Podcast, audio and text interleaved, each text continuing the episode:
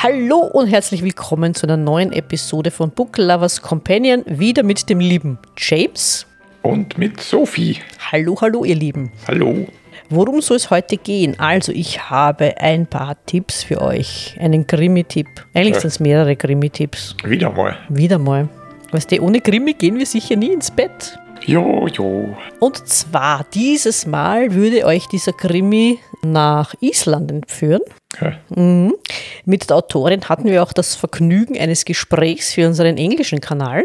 Und zwar ist erst vor kurzem, und zwar war das, ja, heuer, äh, 2021, Buch Nummer 5 in dieser Reihe erschienen, von der Solveig Ballstottir, Der einzige Haken. Leider an der Geschichte ist folgender.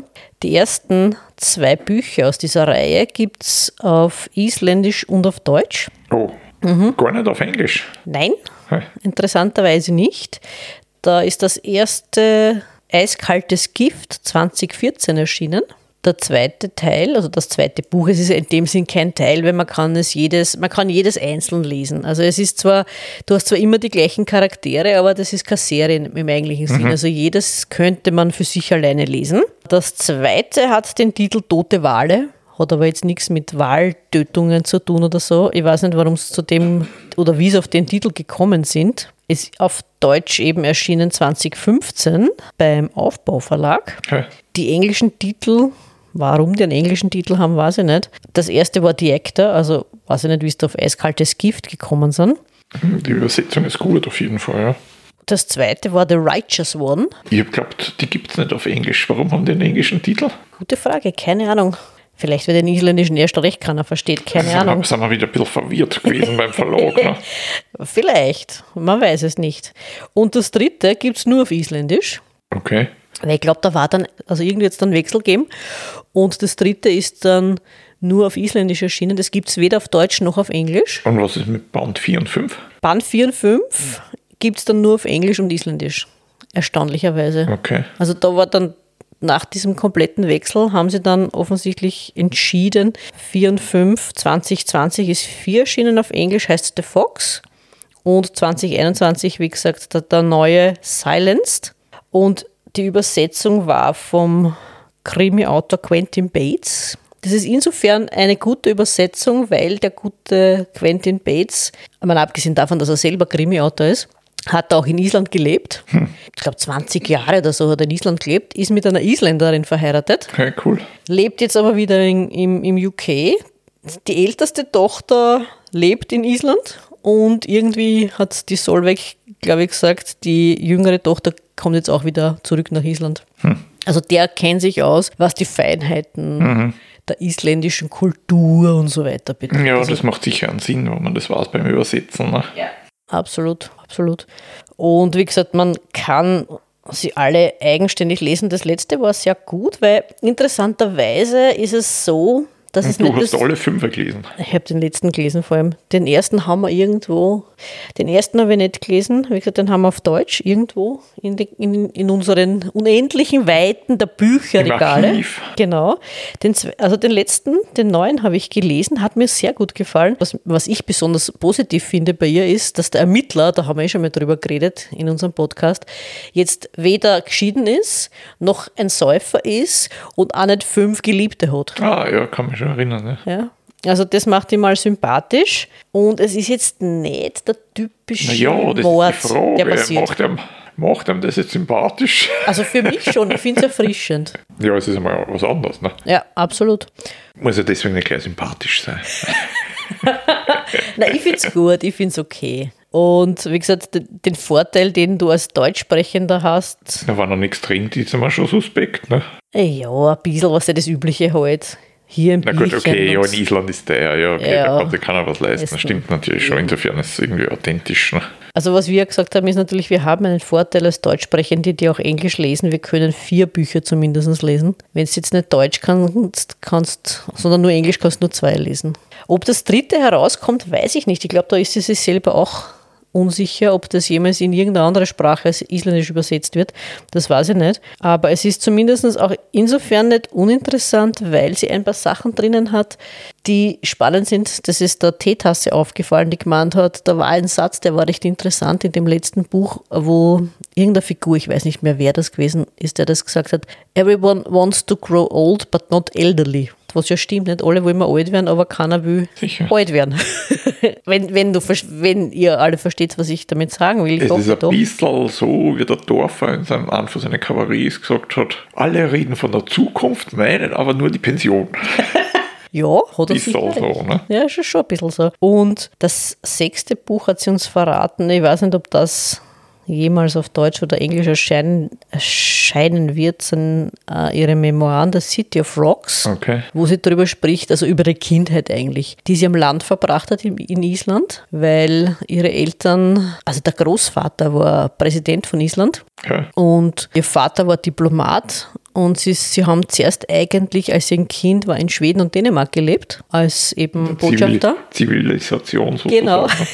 naja, Reykjavik ist ja auch die Zivilisation, aber wenn du dann natürlich aufs Land fährst, in Island, Ich sind die finde das Menschen überhaupt der. Wahnsinn, auf Isländisch zum Schreiben. Ne? Ich meine, da hast du eine potenzielle Leserschaft inklusive der Jungen und der Kreise von ungefähr 300.000 Genau. oder was sind es mittlerweile 330.000? Nein, oder? ich habe nachgeschaut, Ich Entschuldigung, ist schon Wahnsinn, ne? 356.991 Na ja, laut bitte. Zensus 2019. Für erste Hochschätzung bin ich ja nicht schlecht. Ja, gelegen, ne? Schon. Na, es ist auch interessant, weil wir sie gefragt haben, gefühlt ist jeder zweite Isländer Autor. Hat sie gemeint, na ja, es ist so. In Island haben wir jetzt keine große Tradition mit der darstellenden Kunst. Also wir haben jetzt keine großen Maler oder, oder Leute, die irgendwelche arch- architektonischen Besonderheiten geschaffen haben. Das heißt, für uns in Island ist es vor allem die Literatur, die eine große Bedeutung hat. Es spielt auch eine große Rolle die Island-Sagas.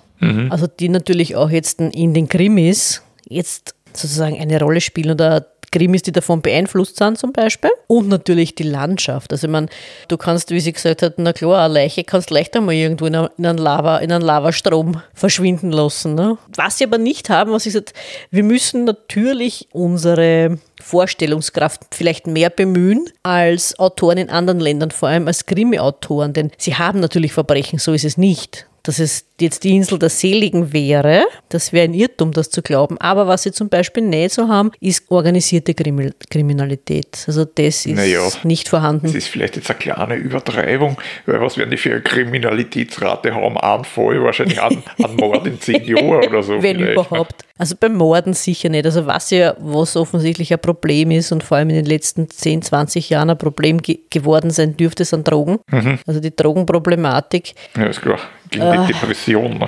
wahrscheinlich. So, da oben huckst. Naja, wobei, dann, dann gehst du zu irgendeinem netten, weiß ich nicht, Vulkanausbruch, ne? Die sollten einmal in Wien wohnen. Die sollten mal für ein Jahr nach Wien übersiedeln und schauen, was dann alles konsumieren, ne? wenn sie in Island schon was brauchen. Man fragt sich, gell? Ja, die wissen ja die, gar nicht. Die wissen ja gar nicht, wie schön Ruhe sein kann. Das stimmt, also da haben sie uns einiges voraus, vor allem sie haben Natur, das hat sie eh auch gesagt, sie sagt, sie geht raus, nicht? Auch wenn sie jetzt in Reykjavik wohnt und sie wohnt in Reykjavik in der Hauptstadt, sie sagt, du gehst nicht weit, du gehst raus und hast Natur. Du kannst am Strand spazieren gehen, ja, du gehst nicht weit, gehst am Strand spazieren. Und das war zum Beispiel ein Vorteil der Pandemie, dass die Jungen Island plötzlich entdeckt haben. Die haben offensichtlich gar nicht gewusst, was sie alles an, an Schätzen haben, nämlich Was, auch die, Naturschätze. Die Isländer selber, die Ja. Jungen, oder was? Ja, weil die sind im Sommer oder im Urlaub immer irgendwo anders hingefahren, Mhm. also Spanien und so, nicht? Aber Island selber. Das ist interessant. Ne? Und jetzt sind sie eben draufgekommen, hoppla, Island hat auch einiges zu bieten. Gibt noch ein Land außerhalb von Reykjavik. Ne? Da gibt es eine Menge Land außerhalb von Reykjavik, glaube ich. Oh ja, da gibt es einiges zu sehen, Ja, Island ist schon ziemlich gut. Ne? wenn es jetzt so teuer wäre. Ja, wie gesagt, da kannst du einmal zwei, drei Wochen keinen Alkohol trinken, wüst und fährst nach Island. Ja, das stimmt. Oder wenn du im Freien übernachten willst, fährst nach Island. Wobei, weiß ich nicht, kann ich nicht empfehlen. Der Sommer ist jetzt auch nicht so warm. 20 Grad ist das höchste der Gefühle. Naja, weiß nicht, das ist, glaube ich, auch so ein statistischer Wert. Also so wirklich so warm, wie wir uns das vorstellen. Also Badeurlaub ist nicht. Ja, Außer das du hast diese wieder- heißen Quellen. Das kommt wieder drauf an. Ich meine, Island war damals schon heiß, wie wir oben waren. Und das war eigentlich 2005. Ich meine, da war es schon, ich meine, wenn du auf den Berg aufgegangen bist, da bist du schon ins Schwitzen gekommen. Also so, dass ich jetzt sage, das ist so gemäßigt oder was. Wenn du ein schönes Wetter dort hast und es scheint die Ja, Sonne. aber- So ist es jetzt nicht. Ne? Kann es natürlich auch warm Und in den letzten 15 Jahren hat sich das wahrscheinlich, sage ich mal, das Verändert. Temperaturmittel nicht bessert. Nein, das glaube ich auch nicht. Sicher nicht. Wahrscheinlich nicht. Greta hin oder her. Greta kennen wir eh schon alle auswendig. Nein, stimmt nicht, aber. Also, das war die, ich überlege gerade, Krimi-technisch. Naja, das war eher Thriller-technisch, was ich gelesen habe davor von der Louise Mangos. Das war noch das Buch, das zweite Buch von ihr mit dem alten Titel The Art of Deception, wo es also psychologischer Thriller. Aha. Und spannend. Ja, spannend. Ja, psychologisch also von hinten nach vor, ne? vorne erzählt wird. Ah, Also quasi die Hauptfigur sitzt im Gefängnis und und du erfährst dann, wer dort hingekommen ist. wie es dort- dort hingekommen ist, es ist eine Frau und sozusagen ihre Geschichte erfährst du. Und sie versucht also mehr oder weniger herauszufinden, wie die, wie die Zusammenhänge sind, weil sie immer der Meinung ist oder auch behauptet hat, sie ist nicht der Meinung, sie weiß es, dass sie äh, ihren Mann nicht umgebracht hat. Aber irgendwie ist da was schiefgelaufen und auch wieder die Zusammenhänge sind. Das erfährt man dann so Stück für Stück. Die war nämlich auch unser Gast auf dem englischen Kanal. Ja? Ja, lebt in der Schweiz, spielt in der Schweiz. Das Buch, also eigentlich beide Bücher von ihr. Das erste war Strangers on a Bridge, das damit beginnt, also das war das erste Buch 2016, das damit beginnt, dass eine Frau beim Joggen jemanden auf einer Brücke, auf einer Autobrücke sieht, der dabei ist, sich von der Brücke zu stürzen. Und diese Brücke gibt es also wirklich und die ist nach der Golden Gate Bridge die Brücke an zweiter Stelle mit den häufigsten Selbstmorden.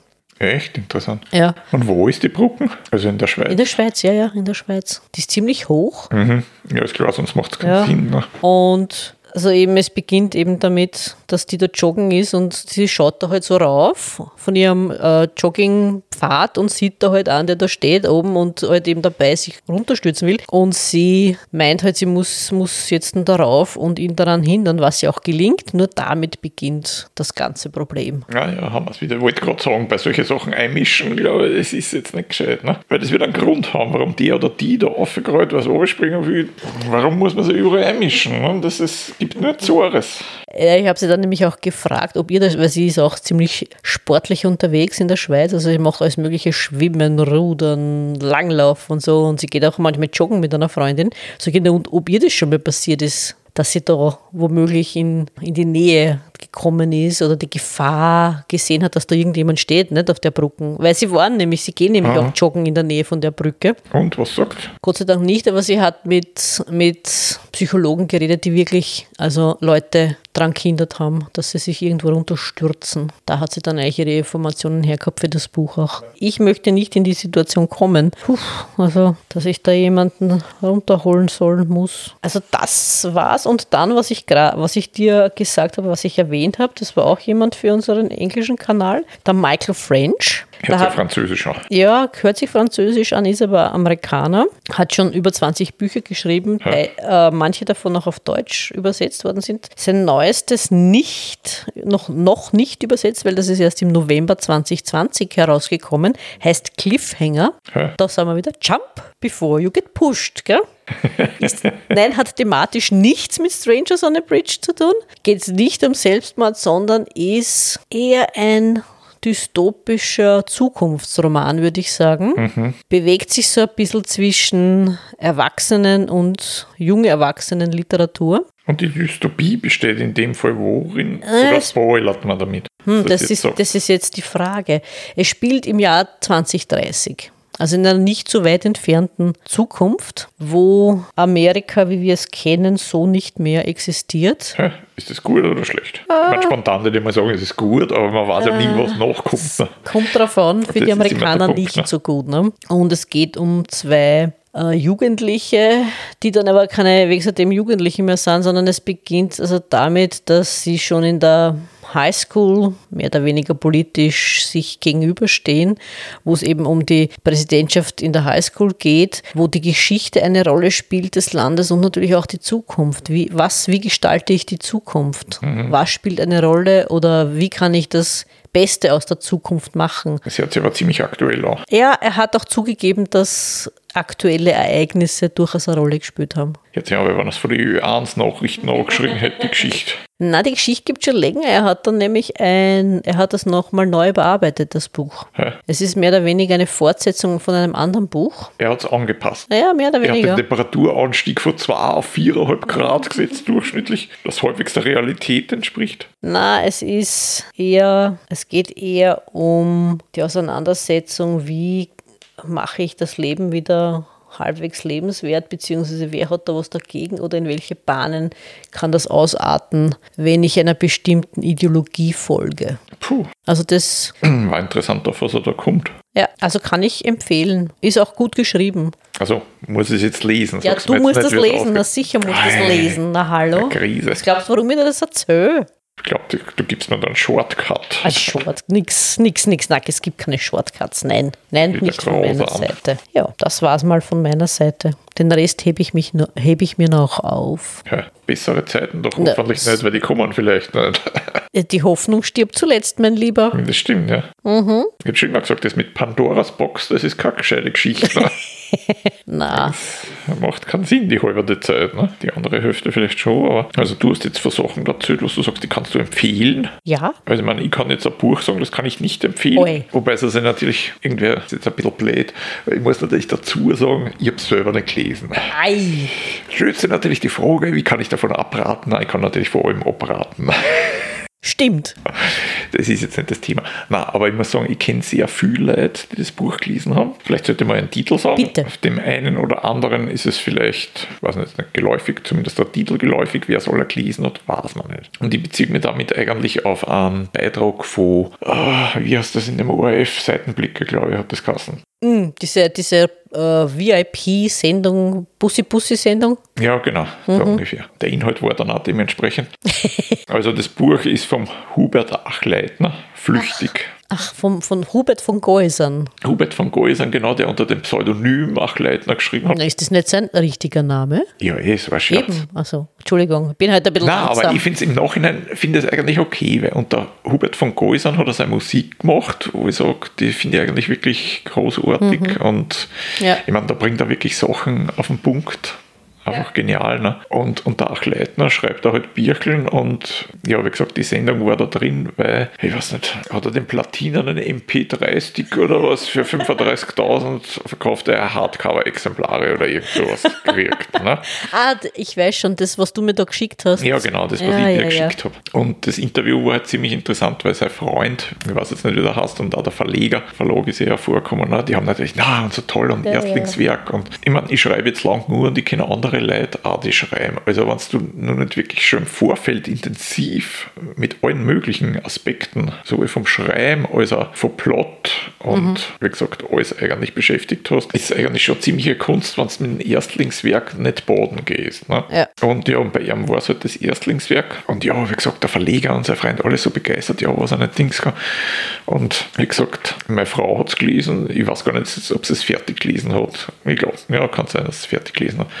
Auf jeden Fall hat die da gesagt, ja, es war einfach eine mühsame Geschichte. Mhm. Er bringt dann auch Formulierung, hat es mir zum Beispiel vorgelesen, wo ich mir auch denke, ja, äh, Kreativität und Gendern ist eine Sache, aber dass man dann sowas da einbaut, äh, ich glaube, die Formulierung war, sie wurde überfraut statt übermannt. Ah, okay. Weißt wo man ich denke, aber wer Biene halt. Ne?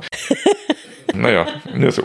Aber dann denke ich mir, ich glaube, nachdem ich jetzt schon ewig schreibe, ein bisschen Ahnung habe ich schon davon. Und ich denke mir, es ist total schlecht, wenn du durch solche depperten Formulierungen aus der Geschichte rausfällst. Mhm.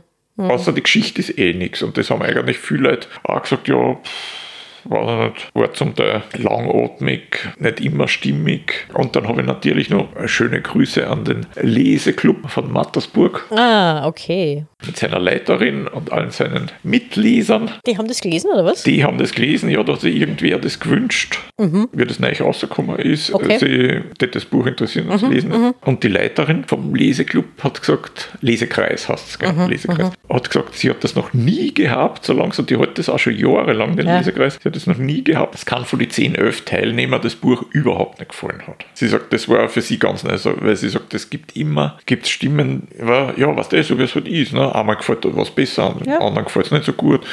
Sie sagt, das hat es überhaupt noch nie gehabt, dass eigentlich alle gesagt haben, das ist so, äh, nein, das ist eigentlich nichts. Und das Lustige ist aber jetzt, der Goisan hat in dem Interview gesagt, ich meine, der war cool und für mich kommt er, ist er in seine Lieder ja auch immer authentisch und irgendwie ehrlich umgekommen. Mhm. Ne? Mhm.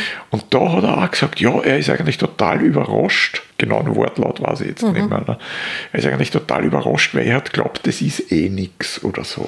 Und dann also er war selber nicht davon überzeugt. Ja, genau, er war selber nicht davon überzeugt. Und dann denke ich mir, eigentlich eine gute Selbsteinschätzung. Mhm. Ne? Und wie gesagt, ich meine, von dem her ist es natürlich immer gefährlich, wenn man so einen Namen hat, auch wenn er jetzt unter seinen richtigen Namen ja. geschrieben hat. Weil man ja dann weiß, ja, die Leute kaufen das eigentlich nur, weil, weil man einen Namen hat. Ne? Und, ja. nicht, und nicht, weil man es jetzt unbedingt liest. Ich möchte zum Beispiel auch wissen, wie viel von den 35.000, die das Buch gekauft haben, haben es wirklich gelesen. Ne?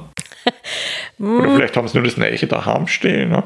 Und sagen, oh, wir haben das Buch von Machleitner daheim stehen, das hat zwar noch keiner gelesen, aber, aber es muss super sein. Also 35.000 Mal verkauft, und außer die vom Lesekreis in Mathe Buch hat keiner gelesen. Die Öfe oder Zwölfe, na gut. Ja. Na, aber was, das, das sagt man dann eigentlich auch wieder, wo man denkt, er, er hat genau das gesagt, wo man denkt, so war er immer, was ehrlich, mhm, authentisch. Mhm. Er hat gesagt, na, ich glaube, das ist nichts. Ne? Ja. Aber die anderen, ich meine, ist klar, der Verleger kann jetzt nicht sagen, naja, die Rechner. Außerdem man weiß, und das ist natürlich in dem Fall auch das, habe ich auch schon mal gehabt bei einer von, einem von meinen Pseudonymbüchern. Mhm. Da hat wieder einer bei Amazon eine Sternrezension geschrieben. Das habe ich aber erst im Nachhinein gesehen. Mhm. Und ich habe die Verkaufszahlen angeschaut, habe mich gefragt, warum in dem Monat so viel von dem einen Buch verkauft werden. Mhm. Also Negativrezensionen bewirken oft genau das Gegenteil. Cool. Die machen Leute total neugierig und Dings. Wahrscheinlich kriegt er jetzt, wir sind gleich Nummer 35 Auflagen, nachdem wir da jetzt im Podcast da. Wahrscheinlich. Also eigentlich, das heißt auf gut Deutsch, eigentlich sollten alle Autoren oder die es gerne wären, auf Ein-Stern-Rezensionen hoffen, weil das bringt Interesse. Bei 5 sagt ja jeder, naja, es war nicht nur die Freund oder wie. Ja, kommt drauf an. Wenn du dann mal über 1000, 5 Sterne oder 4,5 Sterne hast oder so, dann. Ja, gut, das ist dann wieder, ja, stimmt. Hat das natürlich ja, auch gewisse Kraft. Ja, ne? ja, das ist richtig. Und ein Punkt, den ich interessant gefunden habe, weil er gesagt hat, er ist von manchen äh, kritisiert worden, quasi wie er sich anmaßen kann, ah. da als Frau zu schreiben. Mhm. Ne? Ja, ja, ja. Und dann denke ich mir, ja, dann sind wir wieder bei der Geschichte. Ne? Kann ein weißer Europäer was von einer schwarzen Amerikanerin übersetzen? Kann er das? Darf er das? Soll er das? Oder kann er sich nicht einfühlen? Weiß ich nicht. Und ich weiß nicht. Keine Ahnung, offensichtlich nicht, weil das ist ja die große Diskussion gewesen. Naja, aber mein Argument ist halt dann, wenn ich schon eine Frau sein muss, dass ich als Frau schreiben kann, wenn ich ein Schwarzer sein muss, dass ich überhaupt einen schwarzen Text, äh, man, schwarz ist der Text meistens. Ne? Hoffentlich nicht.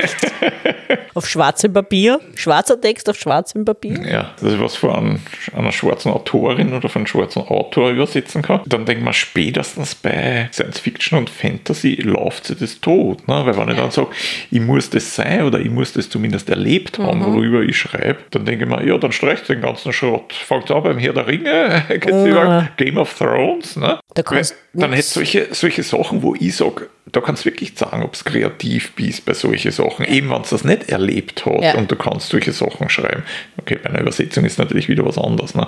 das gebe ich schon zu, aber beim eigentlichen Schreiben, denke ich mir, das ist die eigentliche Kreativität. Ja. Ne? Weil so wie es jetzt üblich ist, was die Leute halt wieder schreiben, Oma und Opa und Vati und weiß ich nicht, was da immer jetzt für Birkeln in die Dings haben, die dann ihre eigenen Familiengeschichten, wo ich dann sage, ja, kauft es nur alles, kauft es nur.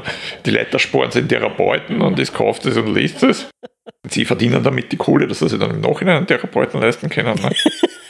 Ja. Ich meine, ich, tut mir leid, solche Sachen finde ich zum Teil total unkreativ. Ne? Und wenn ich nichts anderes habe wie die eigene Familiengeschichte, wobei sich natürlich immer dann die Frage stellt, wenn es jetzt keine Biografie ist, dann ist es Mhm. eigentlich ein Roman. Ne? Und sobald es ein Roman ist, dann muss es ja eigentlich nicht mehr authentisch sein, weil es kommen ja dann oft in solche Familiengeschichten vor, wie man sagt, na, wie kann man nur so einen Großvater haben oder so eine Großmutter, Ja. was der total skurril Ja. und witzig und so, was du wirklich denkst, ja, sowas gibt es eigentlich im wirklichen Leben schon nimmer. Ne? Ja. Oder es ist total übersteigert, keine Ahnung. Ne? Na, es macht jede Literatur, die jetzt nicht die hohe Literatur ist, obsolet, diese Einstellung. Weil das war ganz interessant, das habe ich auf Twitter gelesen von einer Autorin, die ich sehr schätze, die historische Krimis schreibt. Und ihr fünfreiges Werk, das spielt zur Zeit von Cromwell, die haben wir auch schon mal erwähnt gehabt in einem Podcast. Ja, ich glaube, ich kann mich erinnern. Die Shona McLean, die hat gesagt, also äh, sie hat, sie hat auch da irgendwas gelesen und eigentlich dürfte sie ihre Krimis nicht schreiben, weil sie ist weder ein Mann, noch ist sie 1,80 und überhaupt zu der Zeit hat sie auch nicht gelebt und Soldatin ist sie auch keine. Naja, was da sind wir, da kommen wir dann wieder auf schon ein sehr rutschiges Thema. Bewegen wir uns schon wieder irgendwo auf einem Glatteis oder wie der Kabarettist der Rolf Miller sagt, das ist ein zweigleisiges Schwert. Er sagt, ja, aber was sehr gut gefallen ist. Der, der ist zum Beispiel total kreativ und intelligent, was? Gleich Das Ü- Ü- über Frau, das ist eine motte Sache, finde ich, tut mir leid. Aber was dem immer einfällt, der ist wirklich total kreativ. Ne? Ja, eh, Aber wo war ich jetzt? beim zweigleisigen Also na, da begeben wir uns auf das Glatteis. Ja, Ach so, genau, das ja, war das, das okay. zweigleisige Schwert. Ja. Dass wenn eine Frau sowas macht, wenn die als Mann schreibt und nicht so groß ist und kein Bord hat und Ja. ich sage es jetzt nochmal ganz demonstrativ und sie nicht die Eier kratzen kann und es juckt, ne? dann ist das alles kein Problem, weil das ist ja okay, ne? weil Frauen dürfen sowas. Ne? Aber wie man auch beim Gäusern gesehen hat, dass er dann sagt, ja, es kommen dann Leute daher, wie er sich das anmaßt, als Frau zum Schreiben. Und dann denke ich mir, ja, entweder ist es in beide Richtungen eine Anmaßung oder es ist in beide Richtungen okay. Ne? Aber dass ich sage, in die eine ist eine und in die andere nicht, nicht, das, das das, ja. geht einmal gar nicht. Ne? Ja, aber wie du sagst, dann kann ich aber keine Fantasy mehr schreiben, dann kann ich keine Sci-Fi mehr schreiben, denn nicht böse sein, aber wer von uns kennt einen Klingonen? Wer von uns ist ein Klingone? Genau. Wer von uns ist ein Romulaner und sonstiges? Ja, so weit brauche ich ja gar nicht gehen. Wer von uns ist schon mal zum Mars geflogen? wer, ich nicht. Wer von uns hat 30 Tage dort überlebt? Weißt, das ist alles, ja, wie gesagt, ich finde das Argument, ja gut, man weiß natürlich wieder nicht, welche, wer das hervorgebracht hat, was für eine geistige Klientel, was für geistiges Potenzial da wieder dahinter steckt. Ne? Keine Ahnung. Ne? Ich weiß es nicht, aber Auf jeden Fall, ich denke mal, es ist irgendwie nicht durchdacht. Ne? Da Ja. haben sie halt wieder wegen irgendwelche. Aber wie man eh sagt, heute ist eigentlich, ich meine, ich sage das, heute ist eigentlich eine schöne Zeit. Egal was du heute bist. Sicher ist immer hilfreich, wenn du jetzt einen Migrationshintergrund oder eine andere Hautfarbe hast, aber diskriminieren kannst du heute wegen alles lassen. Ich meine, nicht lassen. Du kannst sagen, du wirst wegen allem diskriminiert, weil du findest immer irgendeinen Punkt. Entweder gibt es nur zwei Geschlechter zum Ankreuzeln, ich glaube mittlerweile gibt es eher drei oder vier. Es gibt immer irgendeinen Punkt und da wirst du unterdrückt und die einen schauen dich schief an und die anderen fragen dich, ah, ja, sie sprechen ja so gut Deutsch. Gibt es interessanterweise auch Leute, die fassen das wieder als Diskriminierung auf, wo ich mir denke, äh, geht's noch? Eigentlich am besten sage ich dann, man redet die Leute überhaupt nicht mehr an, fragt nicht, wie es einer geht, wie es sonst ist, dann braucht ja keiner diskriminiert fühlen wegen irgendwas. Ne? der Vorteil der Pandemie, Social Distancing, Ja, was das betrifft, hat schon seine Vorteile. sollte das nur ein bisschen anhalten. Ne? Ja, genau, richtig. Insofern braucht man das nicht. Mit der Maske vorm, vorm Gesicht funktioniert das eh nicht Genau. so richtig. Ja, auf jeden Fall, wie gesagt, ein zweigleisiges Schwert. Und ja, wie gesagt, ich weiß nicht, ob die Leute, gut, die Leute, die das gesagt haben, die lesen wahrscheinlich weder Fantasy noch Science Fiction, weil das ist ja wahrscheinlich eh nicht intellektuell genug. Möglicherweise nicht. ich weiß nicht, vielleicht fühlen sich auch Leute hintergangen, wenn sie sagen, ja, da schreibt eine Frau als Mann oder ein Mann als Frau. Vielleicht fühlen sie die irgendwie betrogen, aber dann denke ich mir, das ist dann auch nicht die, die Schuld vom Autor, weil ich denke mal, es gibt geniale Leute und was das betrifft, ist mein Lieblingsbeispiel eigentlich die Alice B. Sheldon, die unter dem Science-Fiction-Autorin, die unter dem Pseudonym James Tiptree Jr. geschrieben hat. Und ja, wie gesagt, die hat schreiben können, da, da, da, da trifft das ja. Testosteron außer von den Seiten. Ne? Da kann man es nie, wenn es das nicht gewusst hat, da kann man es nie drauf, dass das eine Frau geschrieben hat. Und ehrlich gesagt. Hätte sie es veröffentlichen können so als Frau? Hätte sie den Erfolg gehabt? Das weiß ich nicht. Sie hat ja ein weibliches Pseudonym auch noch gehabt. Okay. Sie hat einen richtigen Namen mhm, gehabt und ein mhm. weibliches Pseudonym. Und das, sie hat ihre Geschichten dann immer mhm. aufteilt. Aber muss ich nur sagen, absolut großartig, ja. es gibt viele Männer, die können nicht so schreiben. Ne? Mhm. Aber wenn es um Science Fiction halt, äh, das dann finde ich wieder Klischees, dass man sagt, ja, dann kann eine Frau nur das schreiben und der Mann nur das. Ich denke mir, ja, vielleicht war es einmal Zeit, dass man sich von irgendwelchen depperte Klischees einmal frei macht. Ne? Nee, auf der einen Seite versucht man es die ganze Zeit krampfhaft und auf der anderen Seite fördert man es, weil zum Beispiel besagte Shona McLean hat erzählt beim, bei diesem Online-Event, das jetzt zu Ende gegangen ist, Crime Camry, da war sie auch bei einem Panel zu Gast und hat sich gesagt, ihre Bücher sind ja veröffentlicht als SG McLean. Mhm. Also du, du weißt eigentlich nicht, ist das ein Mann oder eine Frau. Mhm. Und das war, weil sie heißt ja mit Vornamen, wie gesagt, Shona. Mhm. Und beim Verlag haben sie gesagt, das geht nicht, weil das ist zu weich. Echt? Ja, sie ja. kann, sie, sie können, das, das passt nicht zusammen zum Krimi in einer Zeit, wo eigentlich der Alltag durchaus eher brutal war und sie dann auch noch Krimi schreibt und mit ihrem Vornamen, ihr Vorname ist zu ein weicher Vorname. Naja, sie hätte ja gleich Pseudonym suchen können, aber der Verlag das nicht passt. Ne? Naja, aber ich meine, Entschuldigung, wo leben wir denn? Das ist was, das 21. Jahrhundert und dann kommen wir mit solchen Argumenten. Naja, ich meine. Ja, du, der Verlag hat das endgültige Sagen, weil der Verlag tragt das Risiko für die Dinge, das ist zumindest die Meinung und ich finde es eigentlich tragisch, dass der, was entweder interessiert mich ein Buch vom, vom Inhalt, ja. von dem, worum es geht, aber dass man das jetzt schon auf den Namen, ja, ich weiß, ich habe es auch schon gelesen, ja, wenn man es ja Pseudonym, ne, das Pseudonym soll auf das Genre abgestimmt sein und das soll irgendwie passend sein, aber ja, ja weiß ich nicht. Oder glauben die Leute wirklich, die, das wir schon oft gehabt, ja, ist ein trauriges Kapitel, ne? das depperte Birkel, da von einer, glauben die, die haben das Millionen milliardenfach verkauft auf der Welt, nur weil E.L. James drauf gestanden ist, die, die, die, die Scheißfetzen. Ne? Und, und bei dem Buch ist es auch wurscht, ob es eine Frau oder ein Mann geschrieben ja. hat. Es ist einfach scheiße. Ne? Und ob das jetzt ein männliches oder weibliches oder ein genderfreies Pseudonym ist oder was auch immer, ist wurscht in dem Fall. Ne? Es ist einfach Schrott und ja. damit hat es sich. Ne? vor allem, ich finde das Argument nicht schlüssig, weil zum Beispiel da drinnen steht es eh groß aufgereiht in einigen Bänden, die Val McDermott die schottische Krimi-Autorin schlechthin. Aha. Ja, na, Entschuldigung, da geht es aber auch ziemlich brutal zu in ihren Büchern. No, no, na, ja. Und nach der, nach der Argumentation hätte sie mit dem Namen Val McDermott kann sich das Buch verkaufen dürfen oder können. Ja, du, es gibt so wunderbare Geschichten, die mir der Alex von der Villa, was der, der sogenannte mhm. Villa Alex immer erzählt, wo der Verlag der Verlag hat nicht immer recht. Ich meine, sie haben halt immer das Sagen, ne? ja. klar, weil sie die Kohle hergeben oder zumindest ja. hergeben sollen oder vorschießen ja. sollen. Aber da gibt es äh, klassisch, das klassische Beispiel, haben wir eh schon geredet. Ne? Mittelalterliche Geschichten liest keiner. Ne? dann ist der Umberto Ecker mit Namen der Rosen zum anderen gegangen. Und der, der den abgelehnt hat, ist, hat dann später mal seinen Job verloren, weil das Birklich heraus war. Also die liegen nicht immer. Richtig. Die Na. sind manchmal zu übervorsichtig, manchmal zu hm. kritisch, weiß ich nicht. Na, vor allem, sie trauen auch den Lesern nichts zu wir hingegen bei Book Lovers Companion, wir trauen unseren Lesern alles zu. Auch einen Mord? Oh ja, unter den richtigen Umständen. Ja. Das ist jetzt ja so, liebe Leser, also das war jetzt sehr schmeichelhaft für unsere Leser. Vermutlich ist das Beste, wir verabschieden uns für heute. Besser. Bevor noch ein paar Beleidigungen rüberkommen. Ja, unter Umständen. Besser wäre es, wir sagen mal für heute fröhliches Lesen, fröhliches Stöbern und wir hören uns wieder bei Booklovers Companion. Bis dahin, viel Spaß. Tschüss.